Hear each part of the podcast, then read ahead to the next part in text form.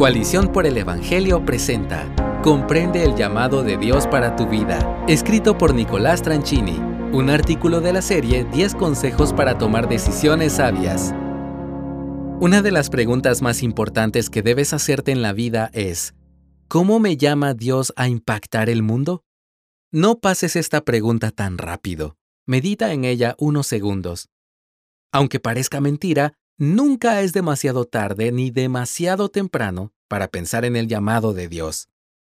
Piensa un momento en Nehemías, un hombre adulto con una posición laboral inmejorable en el gobierno más importante de su época, con una óptima situación de vida, vivía en un palacio, y de repente recibe noticias de que las murallas de Jerusalén están sin construir. Eso, grita este hombre, a eso le voy a dedicar todo mi tiempo, dinero y mi energía. Escucha lo que dice Nehemías 2 del 4 al 5. El rey me dijo, ¿qué es lo que pides? Entonces oré al Dios del cielo y respondí al rey, si le place al rey, y si tu siervo ha hallado gracia delante de ti, envíame a Judá, a la ciudad de los sepulcros de mis padres, para que yo la reedifique. Tres tipos de llamado. Ten en cuenta el siguiente principio bíblico para tomar decisiones sabias, Dios nos llama a utilizar nuestros dones, talentos y fortalezas. Por eso quiero invitarte a que pensemos juntos en el llamado de Dios. Con el objetivo de clarificar algunos conceptos que suelen confundirse, quisiera proponerte que identifiquemos tres tipos distintos de llamados. Número 1. El llamado primario o teocéntrico. Dios ha llamado a todos sus hijos e hijas de todas las naciones, de todas las culturas y de todas épocas a que sus vidas giren en torno a amarlo a Él.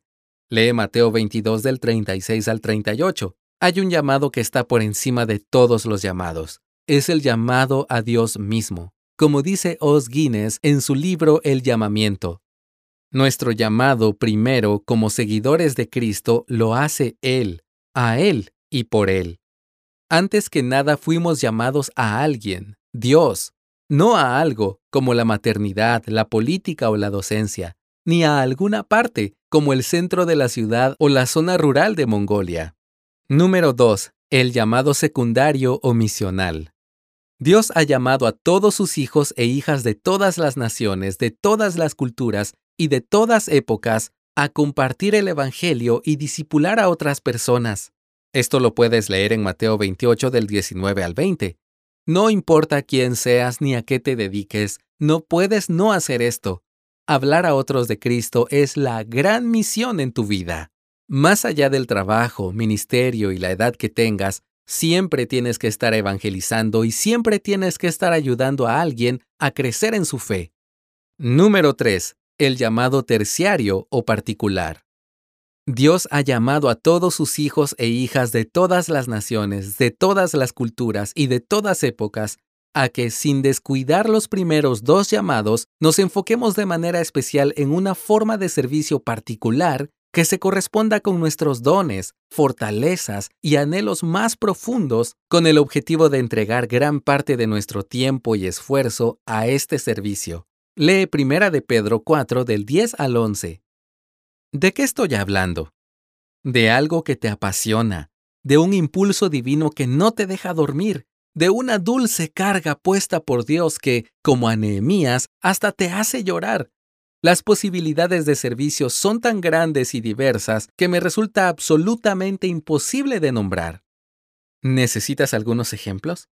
Servir a enfermos terminales, ayudar a refugiados, construir pozos de agua en regiones necesitadas, enseñar la Biblia con excelencia y creatividad, ser una abogada que se enfoca en tomar casos de gente sin recursos, ser el CEO de una compañía que dedica sus esfuerzos a purificar el aire contaminado. Las posibilidades son tan infinitas como diversas, incluso construir una muralla. Decide según tu llamado particular. En Nehemías 1.11 leemos la siguiente oración.